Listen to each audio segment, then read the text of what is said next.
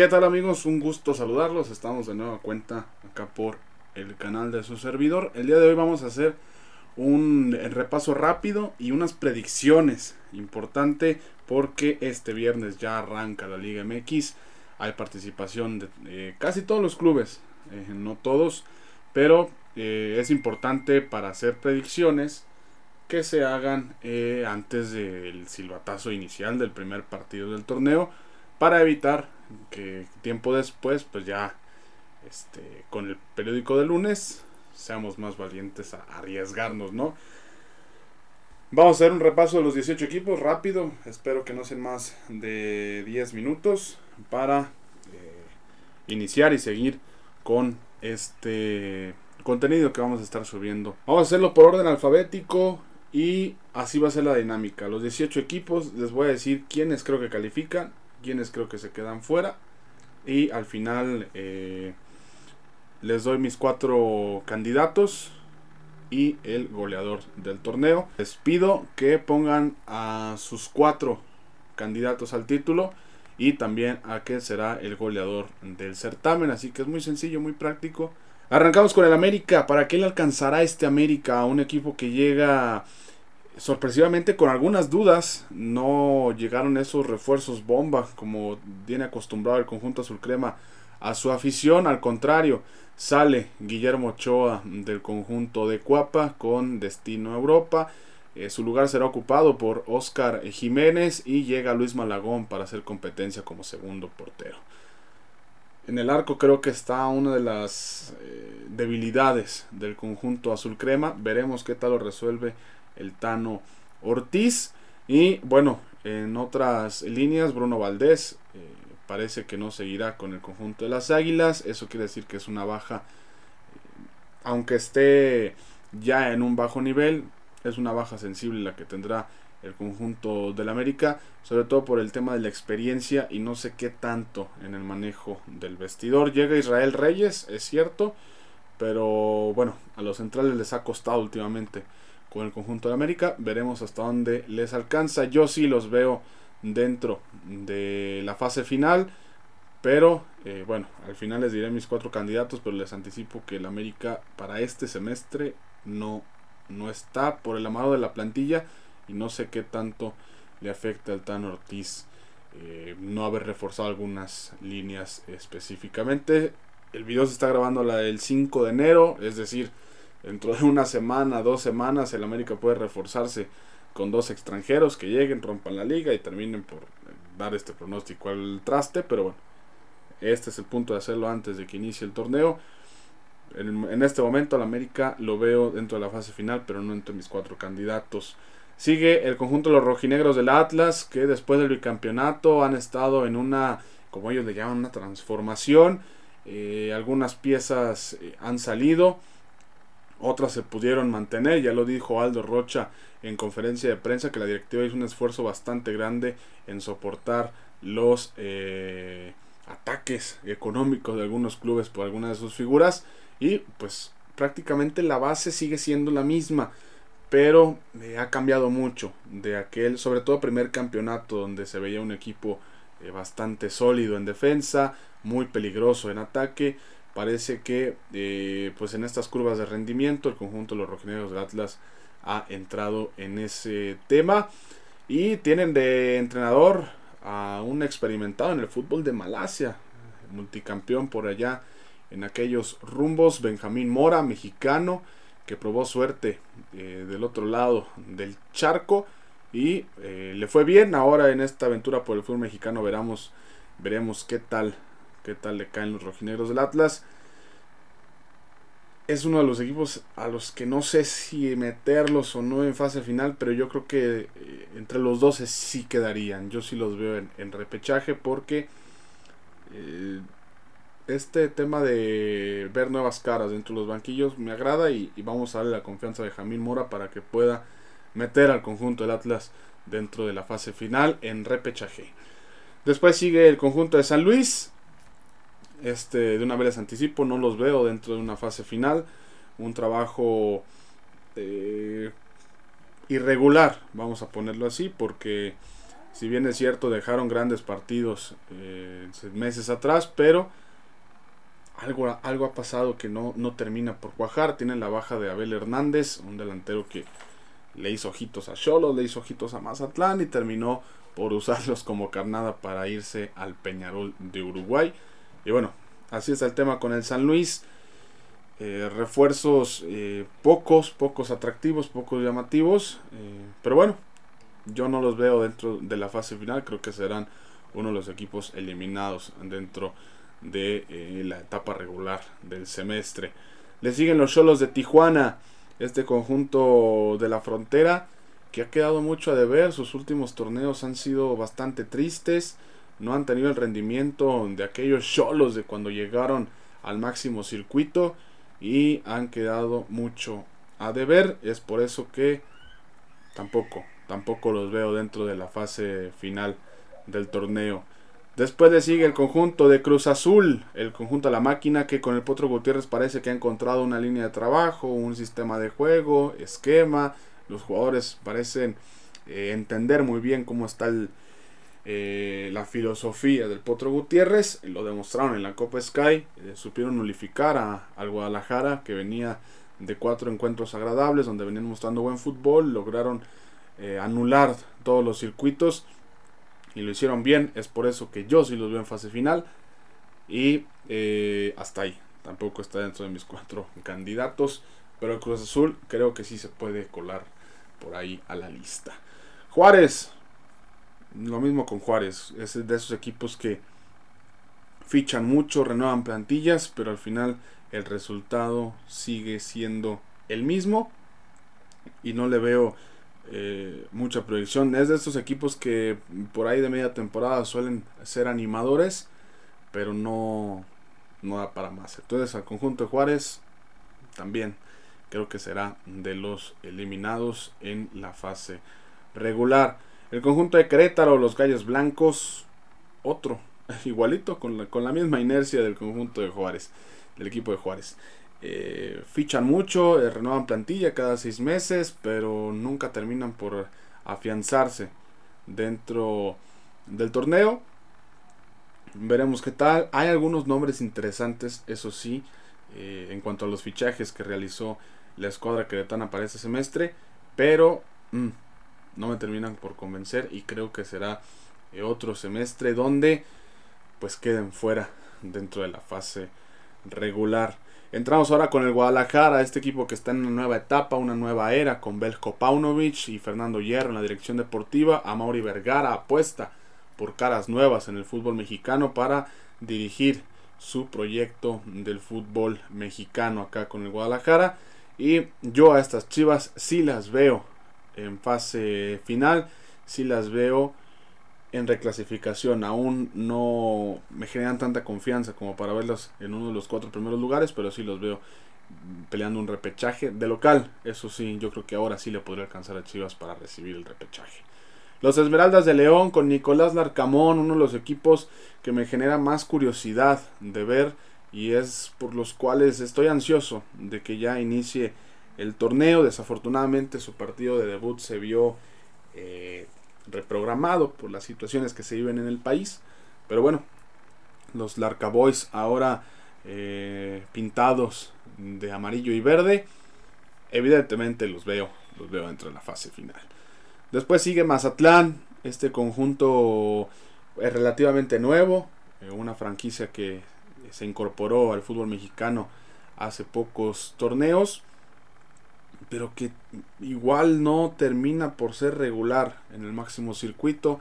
Eh, lo más eh, interesante es la llegada de Akeloba con proveniente del Nashville, allá de la MLS, un jugador que ya tiene recorrido en nuestro país, que llegó con Querétaro, pasó por Rayados, eh, fue a Estados Unidos a probar suerte y regresa ahora con el conjunto de los Cañoneros.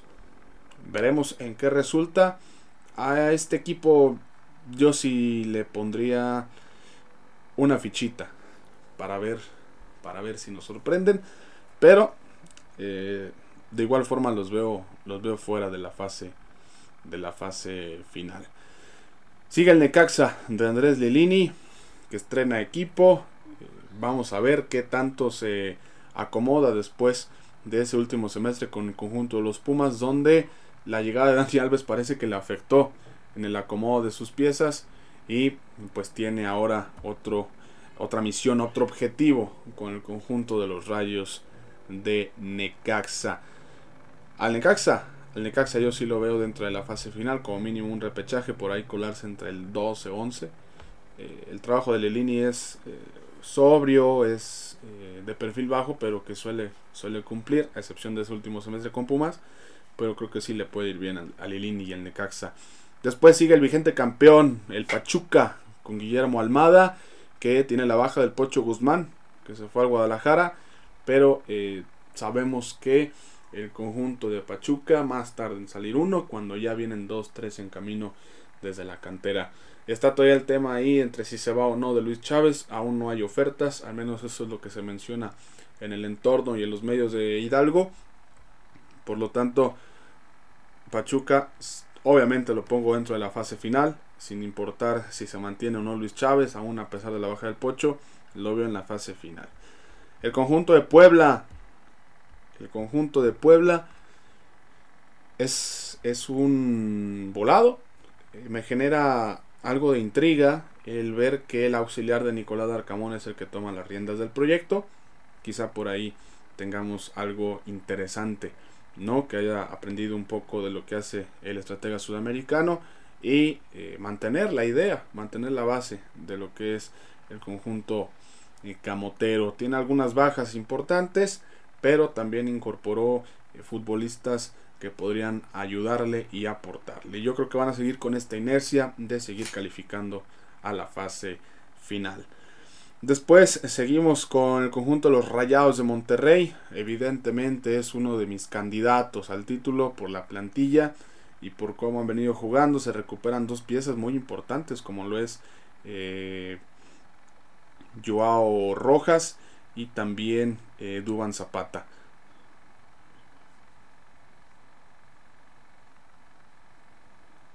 Seguimos con el conjunto de rayados. Eh, plantilla cara, con muchísima calidad, sobre todo el medio campo para adelante. Eh, el día de hoy se, se, anunció el tema de Víctor el Toro Guzmán y me parece que será uno de los equipos que podría mantenerse en un buen nivel. Me genera dudas eh, el tema de la dirección técnica. Bucetich ha, quedado mucho a deber y digo, no, no pasa nada, pero eh, pues sí, creo que el conjunto de Rayados, eh, a pesar de Bucetich, creo que es uno de los candidatos interesantes al título y eh, lo veremos, lo veremos de forma rápida, de forma rápida como serio aspirante al título de la Liga MX. Después de aquí seguimos con el conjunto de Santos Laguna. Santos, Santos, Santos, Santos. El conjunto dirigido por Lalo Fentanes que eh, tiene la, el regreso hasta ahora, repito, 5 de enero, de Santiago Muñoz proveniente del Newcastle United. El equipo que tenemos por acá no hizo efectiva la opción de compra y no renovó el préstamo, por lo cual el delantero mexicano Santiago Muñoz está de regreso en nuestro país. Y pues es una incorporación interesante. Quizá aún no se sabe bien eh, si el futuro es permanecer en el conjunto de la laguna o es eh, buscar otras oportunidades. Pero bueno, el Santos ahí está. Es, es, uno de los equipos que seguramente también veremos en fase final, en, repechaje. Pero eh, creo que sí están un poquito debilitados Después seguimos con los Tigres, este equipo de Diego Coca, nuevo entrenador del conjunto felino y que eh, pues genera dudas, ¿no? Sobre todo por el estilo de juego. Sabemos que Coca eh, guarda mucho sus piezas, es alguien que prioriza muchísimo el orden defensivo y honestamente creo que con Tigres no llegaría muy lejos teniendo en cuenta cómo es la presión ya en el, en el entorno eh, Auriazul. Yo sí creo que a Diego Coca tiene que ser un poquito más valiente con una nómina y una plantilla más cara. Veremos si toma esos riesgos, pero por lo pronto yo sí lo veo en fase final, pero no lo veo llegando eh, a instancias mayores. ¿eh? quizá repechaje, por ahí cuartos, pero sí, eh, creo que sobre todo por estilo de juego, sí queda, queda de ver Diego Coca. Yo pensé que Tigres apostaría por un técnico más ofensivo como Nicolás Larcamón, por ejemplo, que estuvo en el mercado, pero bueno decisiones de la directiva, apuestan por Diego Coca, veremos, veremos cómo les va. Yo sí los veo en fase final, pero no, no están entre mis candidatos. Toluca, el equipo que fue finalista el torneo pasado, pero que no metió ni las manos ante Pachuca. Híjole, el trabajo de Nacho Ambriz ha sido bastante bueno desde que estaba en León, se hizo su camino, intentó probar suerte allá en España y desafortunadamente no le salió, ¿verdad?